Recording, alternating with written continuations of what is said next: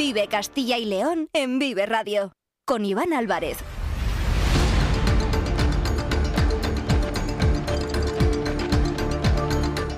¿Qué tal? Muy buenas tardes, bienvenidos, bienvenidas a Vive Castilla y León. Retomamos el testigo de este programa que comenzó a la una de la tarde con Ángel de Jesús en el control técnico y también con nuestro compañero Carlos Tabernero. Les vamos a acercar muchos más asuntos de los que ya han podido escuchar en esta sintonía. Comienza una nueva semana, es lunes 27 de noviembre y hasta las 3 de la tarde les vamos a presentar diferentes asuntos. Vamos a conocer las novedades, los anuncios que ha realizado el presidente de la Junta de Castilla y León, Alfonso Fernández Mañueco, en relación al Hub de Investigación e Innovación de Salud que se está celebrando en eh, Castilla y León. También vamos a estar en directo en Burgos con uno de nuestros compañeros de Vive Burgos para conocer la última hora sobre el desmantelamiento de la central nuclear de Garoña. También conectaremos con el director de Vive el Campo, con Jaime Sánchez Cuellar, porque esta mañana se ha presentado el plan de balsas destinado a la mejora de las explotaciones ganaderas en eh, Castilla y León. Son muchos asuntos con los que vamos a ir hasta las 3 de la tarde, pero vamos a comenzar hablando, igual que lo hicimos el viernes, sobre la violencia de género, la violencia contra las mujeres. Son las 2 y 17 minutos. Comenzamos en Vive Castilla y León. Vive Castilla y León en Vive Radio con Iván Álvarez.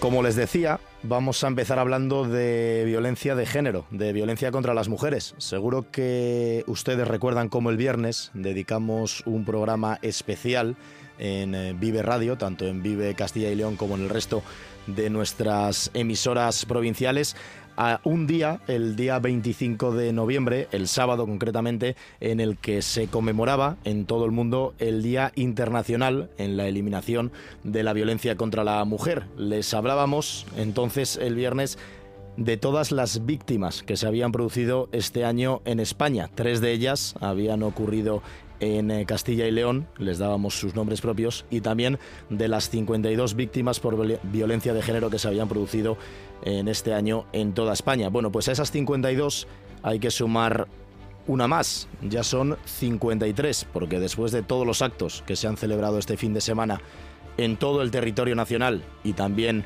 en diferentes ciudades, en las nueve capitales de provincia y también en muchas localidades de Castilla y León, de nada han servido, porque esta mañana un hombre ha matado a su exmujer de 25 años y a su hija de tan solo 5 en un piso en Madrid. No es Castilla y León, pero como venimos hablando lógicamente todos estos días de violencia de género, pues queríamos recalcar que de poco o de nada sirven los actos y lo que tienen que servir son los hechos. Actuar, endurecer la legislación y perseguir a todos estos criminales que se dedican a acabar con la vida de las mujeres. Como decimos, un hombre ha matado a su exmujer de 25 años y a una niña de solo 5 en su piso de Madrid.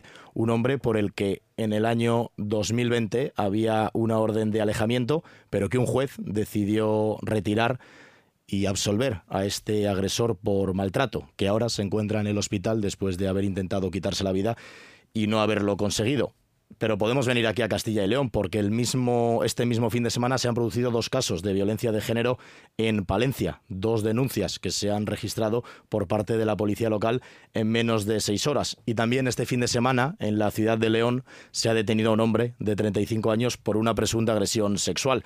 Son casos, como digo, de estos últimos días. El asesinato que se ha producido esta mañana en Madrid o las denuncias en Palencia o en León. Son algunos de los ejemplos hay muchos. Ya les decimos que la lista de mujeres asesinadas ha ascendido a 53. Esta mañana, la nueva ministra de Igualdad, Ana Redondo, asistía al pleno en el ayuntamiento de Valladolid y lo hacía porque lógicamente tenía que presentar su renuncia como concejal en la corporación vallisoletana para poder ocupar ese puesto como nuevo ministra de Igualdad. Y, lógicamente, se refería Ana Redondo a ese asesinato, el que condena, lógicamente, la nueva ministra del Partido Socialista. Estas muertes, estos asesinatos son insoportables y una sociedad avanzada, una sociedad democrática, tiene que luchar contra esta violencia estructural que ha provocado este año nada más y nada menos que 54 mujeres asesinadas y desde lo que va de cómputo 1.300 eh, cerca de 1.300 mujeres asesinadas, 1.234. Esta situación, desde luego, nos hace a todos reflexionar y nos tiene que llevar a implementar todas las medidas necesarias y a nuestro alcance para luchar contra la violencia machista, contra la violencia estructural que afecta a nuestra democracia. Pues desgraciadamente, aunque no nos gustaría, seguiremos hablando de ello y como sigan así las cosas durante mucho tiempo. Vamos con otros asuntos que por lo menos pues nos vayan a sacar algunas sonrisas y que no sean lógicamente de esta gravedad. Una pequeña pausa y seguimos. Son las 2 y 21 minutos. Vive Castilla y León en Vive Radio. Con Iván Álvarez. De luchar contra la muerte empecé a recuperarme un poco y olvidé todo lo que te quería y ahora ya. Se acabó. Y ahora ya. Ahora ya no estás sola. Ahora ya España es otra. Unidades contra la violencia sobre la mujer. Delegación del Gobierno en Castilla y León. Vive Castilla y León en Vive Radio. Con Iván Álvarez. Son las 2 y 22 minutos de la tarde. Esta mañana el presidente de la Junta, Alfonso Fernández Mañueco, ha presidido la inauguración del Hub de Investigación e Innovación en Salud de Castilla y León, una iniciativa por la que Castilla y León tiene como propósito contribuir a la mejora de la salud y el bienestar de todos sus ciudadanos y ciudadanas. La presentación se va a prolongar hasta el jueves de esta semana y está enmarcado dentro del semestre de la presidencia española del Consejo Europeo. La inauguración se ha celebrado en la sala de cámara del Centro Cultural Miguel Delibes, en Valladolid, donde el presidente ha anunciado Carlos Tabernero, avances e inversiones importantes por parte del gobierno regional. Eso es, avances e inversiones, como decías, Iván, en materia de investigación e innovación en salud de Castilla y León, aprovechando la celebración de este hub, de este conector de diferentes eh, sectores, bueno, diferentes partes de un sector que se reúnen en torno a, una comunidad y que en este caso ha sido una herramienta que Mañuco confía en que sea una palanca de transformación del modelo sanitario del sistema productivo y social de la comunidad. Con ese propósito, se ha elaborado también el Plan Estratégico de Investigación e Innovación en Salud de Castilla y León para los años del 2023, desde en el que estamos hasta el 2027, que ha contado para su preparación con una participación amplísima. El presidente de la Junta ha anunciado además que Castilla y León duplicará su masa crítica de investigadores, de investigadores en salud hasta los 2.000 profesionales. Y os ofrecemos nuestro plan de investigación e innovación de salud 2023-2027 nuestro objetivo es duplicar nuestra masa crítica de investigadores en salud, pasando de mil más o menos a unos dos mil investigadores en Castilla y León. Para ello queremos promover que nuestros profesionales sanitarios participen en tareas investigadoras, aumentando en cerca de 200 los empleos de personal investigador y de apoyo en innovación e investigación Duplicaremos también el número de nuestros grupos de investigación.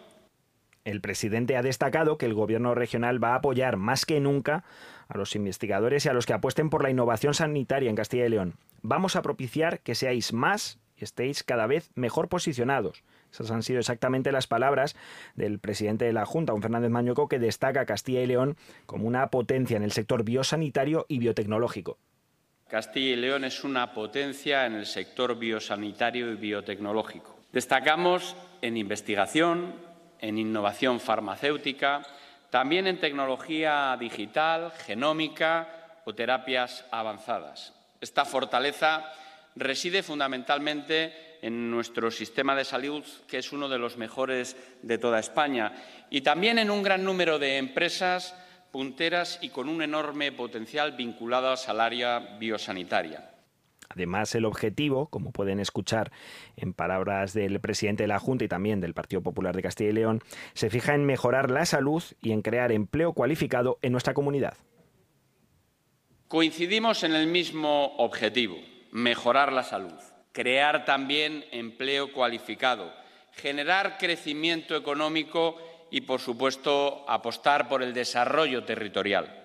Desde mi Gobierno estamos y estaremos siempre cada vez más a vuestro lado. Para ello, queremos ofrecer este hub, este punto de encuentro al que vamos a dar continuidad para que sea una palanca de transformación del modelo sanitario y también del sistema productivo y social de nuestra comunidad autónoma. Otro aspecto importante, Carlos, es el anuncio realizado por Fernández Mañueco en relación a los institutos de investigación sanitaria de Castilla y León. Sí, actualmente hay dos, uno en Salamanca y otro en Valladolid pero podrían ser más. Eh, Mañueco afirma abiertamente la intención por parte del Gobierno regional de duplicar los grupos e institutos de investigación sanitaria existentes en nuestra comunidad. Ya contamos con dos, el IPSAL en Salamanca que tantos éxitos y reconocimiento ha cosechado, y el IBIOVAL en Valladolid, que, como sabéis, ha iniciado recientemente su andadura. Y queremos crear otros dos más, tanto en León como en Burgos. En el marco de estos institutos vamos a movilizar aproximadamente 30 millones de euros en investigación sanitaria en Castilla y León Queremos crear una red colaborativa entre estos institutos, el resto de estructuras investigadoras de nuestro sistema de salud y que estén siempre en conexión, por un lado, con las universidades y también con otros centros de investigación apoyar también a las empresas del sector para que puedan invertir y desarrollar sus proyectos de futuro en Castilla y León o impulsar la colaboración público-privada son otras de las iniciativas destacadas por el presidente, además de generar crecimiento y empleo. Porque todas estas medidas, quien las va a notar al final, son los pacientes. Palabras de Alfonso Fernández Mañueco. Todo esto, quien lo va a notar al final, son los pacientes. Poner a las personas en el centro de todo eso es lo que queremos, que se beneficien los pacientes mucho antes de tratamientos pioneros y en fases experimentales seguras. Tiene que haber más ensayos clínicos, por tanto, para ello y tiene que haber mejores guías de práctica clínica. Alfonso Fernández Mañueco ha clausurado su intervención destacando que su gobierno el gobierno de Castilla y León está transformando esta tierra creando oportunidades, generando actividad económica, empleo y mucha calidad de vida. También pone en valor el talento existente en nuestra comunidad, aquí en Castilla y León. Estoy convencido, igual que vosotros, que creéis que en Castilla y León hay mucho talento y estamos dando pasos firmes para ser referentes en investigación y en innovación sanitaria. Somos una comunidad pujante y os aseguro que vamos a contar para ello con todo vuestro conocimiento y vuestra experiencia y algo muy importante, con toda vuestra pasión para mejorar la atención a la salud de las personas. Los, anuncios realizados por el presidente de la Junta, por Alfonso Fernández Mañueco, eh, que ha presidido, como decimos esta mañana, la inauguración del Hub de Investigación e Innovación en Salud de Castilla y León, con todas estas iniciativas en el marco de unas actividades que se van a desarrollar hasta el jueves en nuestra comunidad. Muchísimas gracias, Carlos. A ti, Iván, como siempre. Nosotros seguimos, son las 2 y 29 minutos, tenemos más asuntos hasta las 3, asuntos de Castilla y León. Cojeces del Monte celebra la tercera edición de la Feria de la Trufa Negra, única en la provincia de Valladolid, los días 2, 3 y 4 de diciembre. Acércate y podrás adquirir trufa, quesos trufados, miel, dulces, vino, obsequios navideños, participar en sus catas, en sus talleres de cocina en familia, disfrutar con el concurso de perros truferos y mucho más. Actividades para todos. Entra en cojecesdelmonte.es.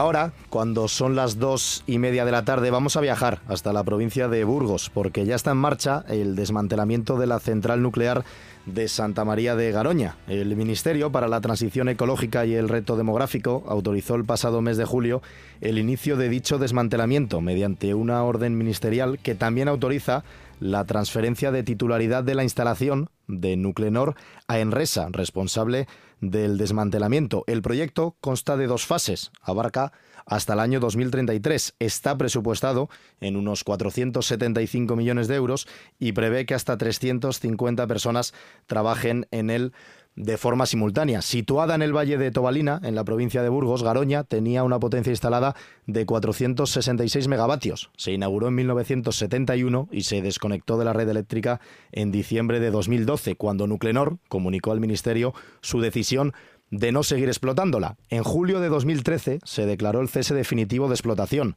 pero este no se debía a razones de seguridad nuclear o de protección radiológica, de modo que Nuclenor presentó una solicitud de renovación de la autorización en mayo de 2014. Pero hace ya seis años, en agosto de 2017, esta solicitud fue denegada por el Ministerio de Energía del entonces gobierno dirigido por Mariano Rajoy, por el Partido Popular. Esta mañana, nuestros compañeros de Vive Burgos han abordado el proceso de desmantelamiento que se encuentra ya en su primera fase. María Cristóbal, cuéntanos, buenas tardes. Pues buenas tardes, Iván. Hace efectivamente, desde, como comentabas, desde 2012 que paró la central nuclear. Diez años quedan por delante para que Nuclear Santa María de Garoña en Burgos se desmantele. Ahora están inmersos, como decías, en esa primera fase eh, de todo este largo recorrido. Durará hasta 2026, esta primera fase, como decimos. En estos próximos tres años se va a proceder al desmontaje de los sistemas, estructuras y también los componentes de el edificio de turbina que van a acondicionar como nuevo edificio auxiliar de desmantelamiento. Esto en cristiano es acabar, como nos ha explicado hoy en Viveburgos el director de Garoña, Manuel Ondaro, con la instalación nuclear como quien da de baja un coche. Un proceso de desmantelamiento es la, finalización y de forma segura de la vida operacional de una instalación nuclear. Voy a poner un ejemplo eh, fácil y, sencillo. Cuando y de alguna manera decretamos que, por ejemplo, nuestro coche ya no va a tener ningún uso porque lo decretamos o porque le falla algún tipo de, cuestión, damos de baja el coche, ese, ese coche se gestiona adecuadamente con diferentes gestores, de manera que con la diferente tipología de, materiales se gestiona y reciclamos eh, los mismos. Pues en una central nuclear, con mayor cuidado, evidentemente, porque tenemos riesgos eh, radiológicos, pues hacemos básicamente lo mismo. Ahora la pregunta que cabe hacerse es qué pasará cuando llegue 2033 y concluya este desmantelamiento. Porque una cosa está clara. Desde que arrancó su actividad en 1971, la central fue un gran incentivo para el Valle de Tobalina que la rodea y también para los vecinos que temen el goteo poblacional que comenzó con su cese en el año 2012. La teniente alcalde del Valle, Raquel González, ha lamentado también con nosotros precisamente esta imagen desalentadora de los pueblos del entorno, porque el plan Garoña habla de su desmantelamiento, pero ¿qué pasa en el futuro? Una vez que finalice, el terreno será de la propietaria Nuclenor, no de los vecinos notaba movimiento, había perspectivas de empleo temporal y en ese sentido, bueno, pues hay una diferencia como has comentado, un antes y un después entre lo que suponía la central nuclear en activo y lo que supone la central nuclear desde el momento en el que se cierra, que han pasado ya varios años, y se viene notando esa especie de, bueno, pues de goteo que, de población que va abandonando estos pequeños pueblos por falta de perspectivas de empleo, básicamente, pero nunca va a ser lo mismo. Hay que buscar nuevas vías de desarrollo a través de la organización de, de la Asociación de Municipios Nucleares, de AMAC. Estamos en contacto continuo. Allí se ha visto cómo desde 2006 que se comenzó el desmantelamiento, la zona ha sufrido, digamos, una especie de, devastación paulatina. Pero si la España vaciada preocupa, también lo hace la seguridad de los vecinos, no porque duden del proceso de desmantelamiento, sino porque, por ley, los residuos nucleares deberán permanecer en la comarca hasta por lo menos el año 2070. Y lo que quieren es vigilancia.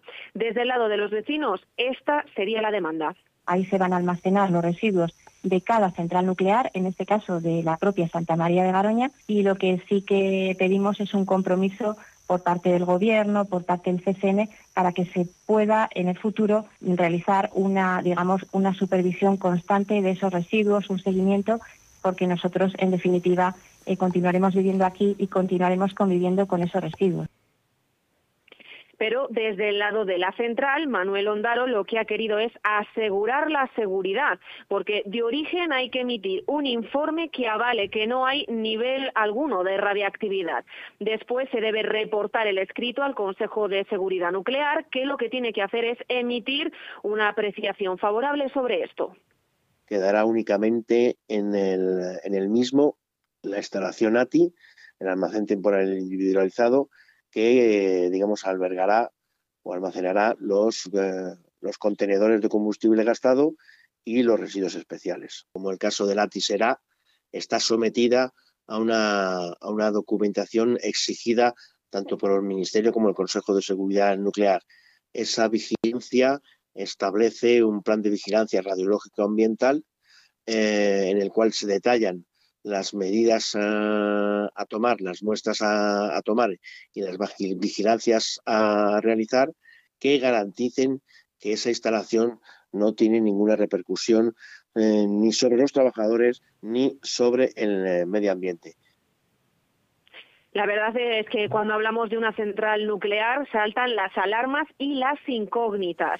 Pero con esta entrevista en el programa de Burgos lo que hemos querido hacer es que los oyentes entiendan los pormenores del desmantelamiento y su proceso, que puede parecer algo tedioso. Así que esperamos haberlo conseguido, Iván, tanto para los oyentes de Burgos como para los que están escuchando ahora Vive Castilla y León. Pues seguro que sí, seguro que sí, María, porque hay que poner en contexto, hay que hablar de los precedentes y también hay que contar, sobre todo, que es lo que realmente importa ahora a todo el mundo, la situación actual con este desmantelamiento que se está produciendo en la central nuclear de Santa María de Garoña para la que todavía quedan años, 10 años por delante, pero bueno, ya ha comenzado esa primera fase y como saben van a poder escuchar todas las novedades aquí en Vive Castilla y León y también cada mañana en la sintonía de Vive Burgos. María, muchísimas gracias, un fuerte abrazo.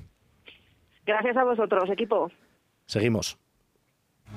Cojeces del Monte celebra la tercera edición de la Feria de la Trufa Negra, única en la provincia de Valladolid, los días 2, 3 y 4 de diciembre. Acércate y podrás adquirir trufa, quesos trufados, miel, dulces, vino, obsequios navideños, participar en sus catas, en sus talleres de cocina en familia, disfrutar con el concurso de perros truferos y mucho más. Actividades para todos. Entra en cojecesdelmonte.es.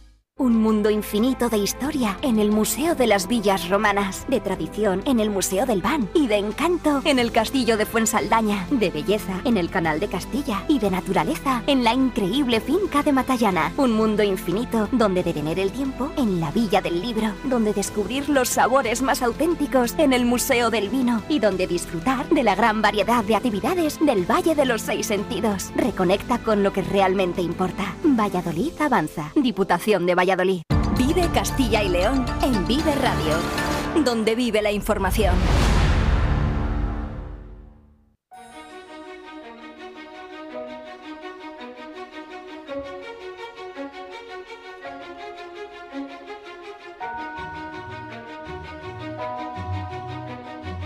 Hoy viajamos hasta la provincia de Segovia. Allí se encuentra uno de los caminos naturales, de los 21 en total, que discurren por Castilla y León, itinerarios y kilómetros de rutas creados desde el año 1993 para impulsar el mundo rural, sus negocios y sus gentes. Una buena fórmula para conocer los rincones naturales de nuestra comunidad. Y uno de los que merece la pena descubrir es el Camino Natural del Eresma, que partiendo en los Altos de la Piedad, en la ciudad de Segovia, discurre por varias de las principales unidades de paisaje que sirven de transición entre el piedemonte de la Sierra de Guadarrama y las campiñas cerealistas de la cuenca del Duero, hasta alcanzar las amplias vegas fluviales en las que se ubica Ontanares de Eresma, teniendo final esta vía verde que discurre hasta la localidad vallisoletana de Olmedo. Saludamos a Ángel Cristóbal, secretario del consorcio que gestiona la vía verde Valle del Eresma. Ángel, ¿qué tal? Buenas tardes. Hola, buenas tardes. No he querido extenderme demasiado en la presentación porque es mejor que nos lo cuente usted. ¿Dónde se encuentra exactamente este camino natural y también la vía verde del Valle del Eresma?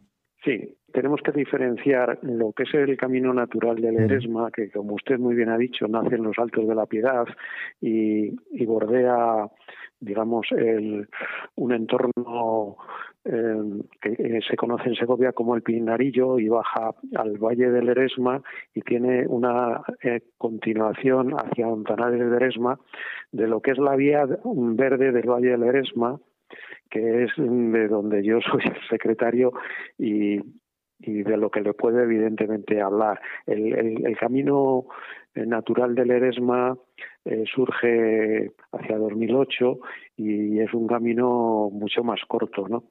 Eh, la vía verde del Valle del Eresma tiene su origen en la ciudad de Segovia, cerca de la antigua estación del ferrocarril, en el barrio de Puente de Hierro, y llega mm, hasta las mm, hasta el término municipal de Olmedo. Eh, concretamente termina en el término municipal de, Aguasal, Valladolid, porque el, el, término municipal de Olmedo, la DIC, no consideró oportuno eh, dejar el trazado de la antigua vía férrea para que se utilizara como vía verde, porque Olmedo, como usted sabe, eh, va a ser un entronque de, de nudos ferroviarios de las líneas de alta velocidad de Valladolid, eh, Segovia, Madrid y la, la que viene de Galicia.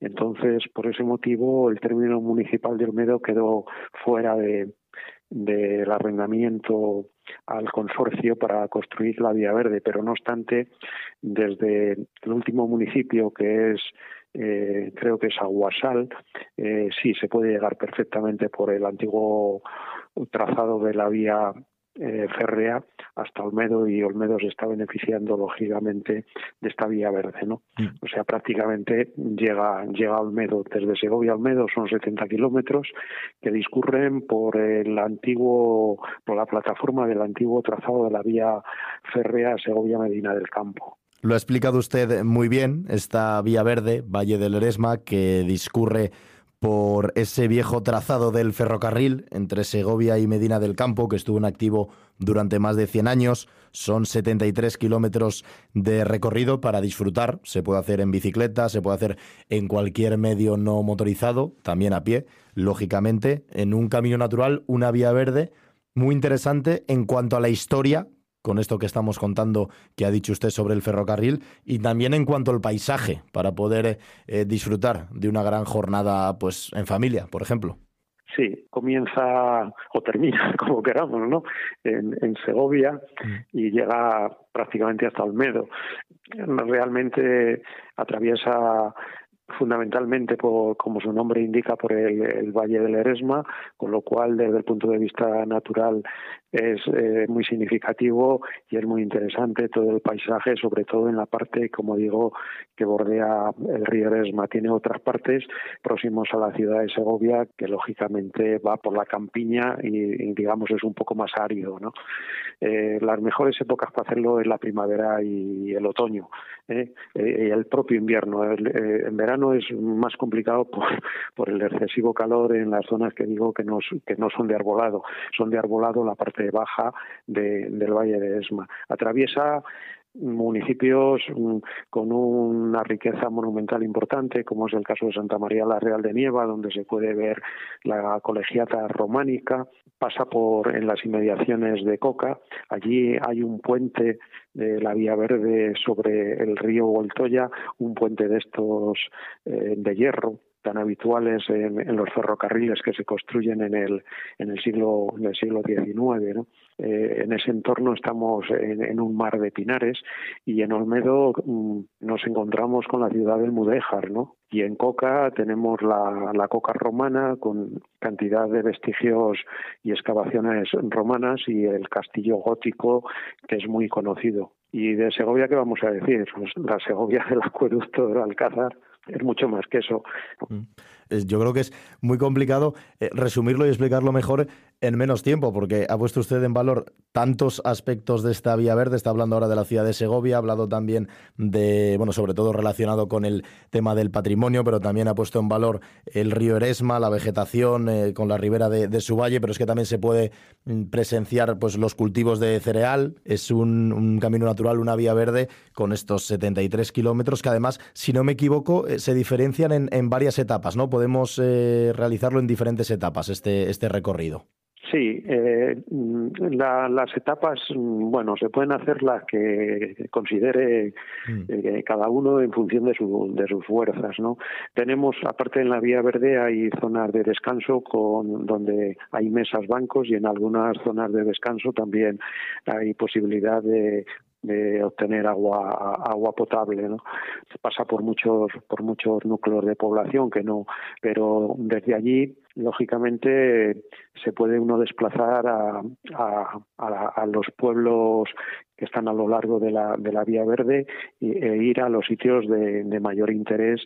También, bueno, evidentemente ya sería un recorrido que habría que hacer o bien por caminos o bien por, por carreteras, pero están muy próximos. En Coca pasa prácticamente por las inmediaciones, de Santa María a la Real de Neva queda muy muy cerca y como digo, en Olmedo pues llega prácticamente hasta hasta el mismo municipio, ¿no? Por ejemplo, en Segovia tenemos Nava de la Asunción como mm. núcleo importante en ese en ese recorrido. Mm. Muchos de ellos tienen alojamientos eh, turísticos, alojamientos de casas rurales, restaurantes, pequeños hoteles, que posibilidades de, de hacerlo de una manera o de otra son múltiples. Sí, iba a decir que son unos 16 municipios aproximadamente, desde Segovia, Valverde del Majano, Tonales de Eresma, eh, siguiendo por todos los que ha ido comentando Ángel, hasta llegar a la provincia de, Valladolid con Fuente Olmedo, Aguasal y la propia localidad de, Olmedo.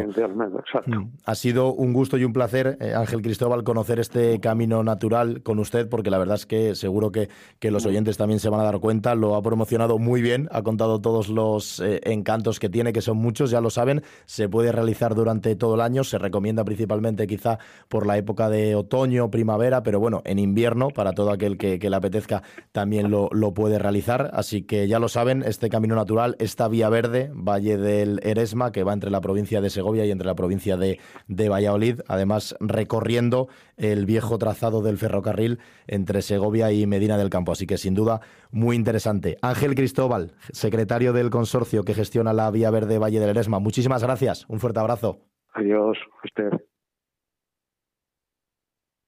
De luchar contra la muerte empecé a recuperarme un poco y olvidé todo lo que te quería y ahora ya. Se acabó. Y ahora ya. Ahora ya no estás sola. Ahora ya España es otra. Unidades contra la violencia sobre la mujer. Delegación del Gobierno en Castilla y León. El sector primario en Castilla y León es el protagonista cada mañana en Vive Radio. Desde las 7 y 10 de la mañana, de lunes a viernes. Jaime Sánchez Cuellar te ofrece toda la actualidad informativa relacionada con la agricultura y la ganadería. Para estar al día. Para estar al día. Vive el campo. De lunes a viernes, cada mañana. Vive el campo. Aquí, en Vive Radio. Vive la actualidad de Castilla y León en Vive Radio.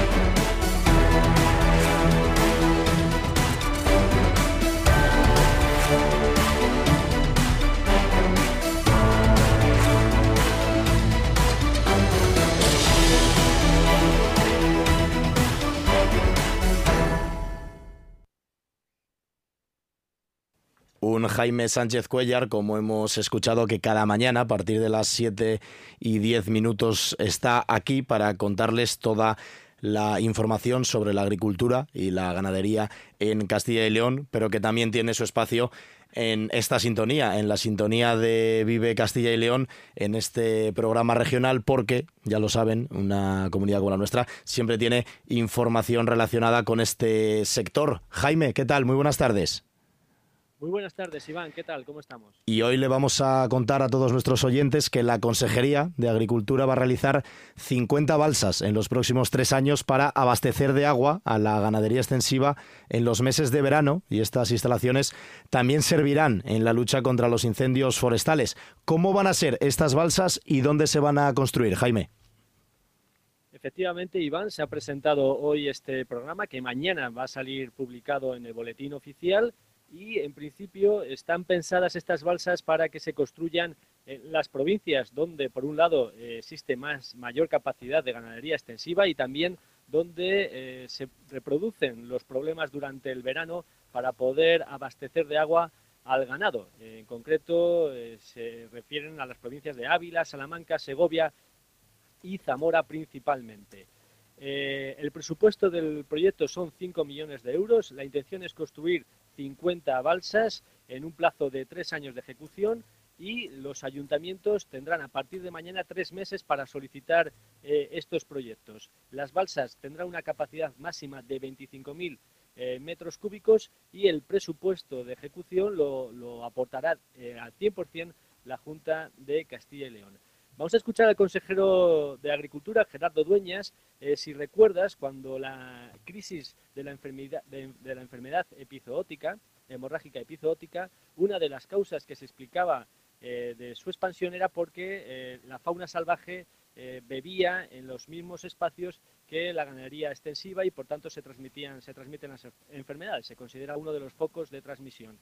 Estas balsas van a estar precisamente protegidas para que no puedan acceder la fauna salvaje. Escuchamos al consejero quedará todo perfectamente equipado, volverá otra vez a protegerse medioambientalmente, se vallará, o sea que las condiciones un poco van a ser condiciones bastante positivas, incluso para mm, impedir que la fauna salvaje pueda, pueda acceder a esos puntos de agua, con lo cual también a nivel de sanidad animal pensamos que aunque sea un poquito, este tipo de construcciones va a mejorar la cabaña ganadera. Estas eh, construcciones, estos equipamientos van a estar también adaptados para que eh, los camiones eh, contra incendios puedan tomar agua de estas balsas y poder actuar en los incendios forestales. al final, como ha explicado en un acto que se ha desarrollado en la Consejería de Agricultura, ha intervenido Carlos Busadé, que es ingeniero agrónomo, experto, y ha explicado un poco las amenazas que tiene encima de que están encima de la ganadería extensiva, principalmente el problema del agua durante el verano, que además, según ha explicado este experto, va a ir a más, va a ir a más por los efectos del cambio climático. Carlos Busader. Entonces ustedes me dirán, Carlos, la ganadería extensiva tiene unas dependencias enormes, sí. Cada día van a ser mayores, sí. Cada día va a ser más complicado, sí. Cada día la vamos a tener que ayudar más, sí. Lo siento, no les puedo dar buenas noticias. Y por lo tanto, la realidad es esta. Y al final la pregunta fundamental, ¿y las precipitaciones qué? Las precipitaciones no ayudan. ¿El cambio climático se va a, consolidar? Sí. ¿Hasta cuándo? No lo sabemos. Como escuchas, Iván, pues no hay muy buenas mm. noticias porque la ganadería extensiva está eh, sufriendo directamente las consecuencias del aumento de las temperaturas, de la falta de precipitaciones y se tiene que adaptar eh, rápidamente. Estas infraestructuras eh, lo que buscan es eso, ¿no? adaptarse a las nuevas condiciones para abastecer de agua em, a, la, ganadería extensiva. Si te parece, vamos a escuchar por último a una ganadera, ganadera Almudena Rodríguez de Bermillo de Sayago, en Zamora. Mañana en el programa de Vive el Campo podremos escucharla más ampliamente, eh, que expone un poco el problema al que se enfrenta cada verano. Las necesidades de agua se van cada año marcando más porque la falta de lluvia en la primavera hace que los caozos que tenemos, la ribera, se seque pues cada vez más pronto. Y bueno, eso condiciona mucho el pastoreo de los animales y que haya que buscar los puntos de agua para llevarlas. El, el pastoreo, tener que llevarlas al agua dificulta dificulta pues eso, que tengan que caminar hasta el punto de agua y luego a los sitios donde está eh, el pasto. Mañana, a partir de las 7 y 10 de la tarde, van a poder escuchar esta información más ampliada en la sintonía de Vive el Campo con Jaime Sánchez Cuellar. Pero para recordárselo rápidamente a los oyentes, Jaime, ¿cuáles son las cifras? Hablamos de 5 millones de euros para construir cuántas balsas y en qué provincias, para que quede claro.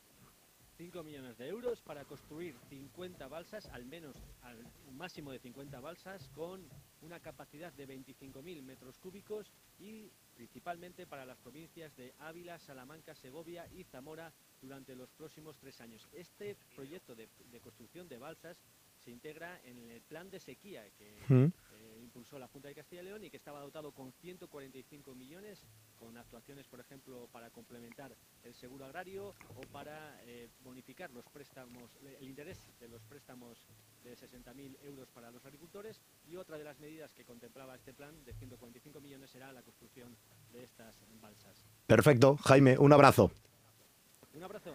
Pues estas son las provincias, como dice Jaime, Ávila, Salamanca, Segovia y Zamora para la construcción de unas 50 balsas. Se van a destinar 5 millones de euros por parte de la Consejería de Agricultura, Ganadería y Desarrollo Rural de la Junta de Castilla y León para construir esas 50 balsas con una capacidad máxima de 25.000 metros cúbicos. Con el objetivo irán destinadas sobre todo a abastecer a esa ganadería extensible y también en la lucha contra los incendios forestales que por fortuna este verano hemos vivido una mejor campaña respecto a este asunto que el que se pudo vivir, por ejemplo, en el año 2022. Faltan cinco minutos para llegar a las 3 de la tarde y como siempre ya lo saben, despedimos con la información meteorológica que nos trae como siempre nuestro compañero Daniel Angulo. ¿Qué tal? Muy buenas tardes. Hola Iván, muy buenas tardes.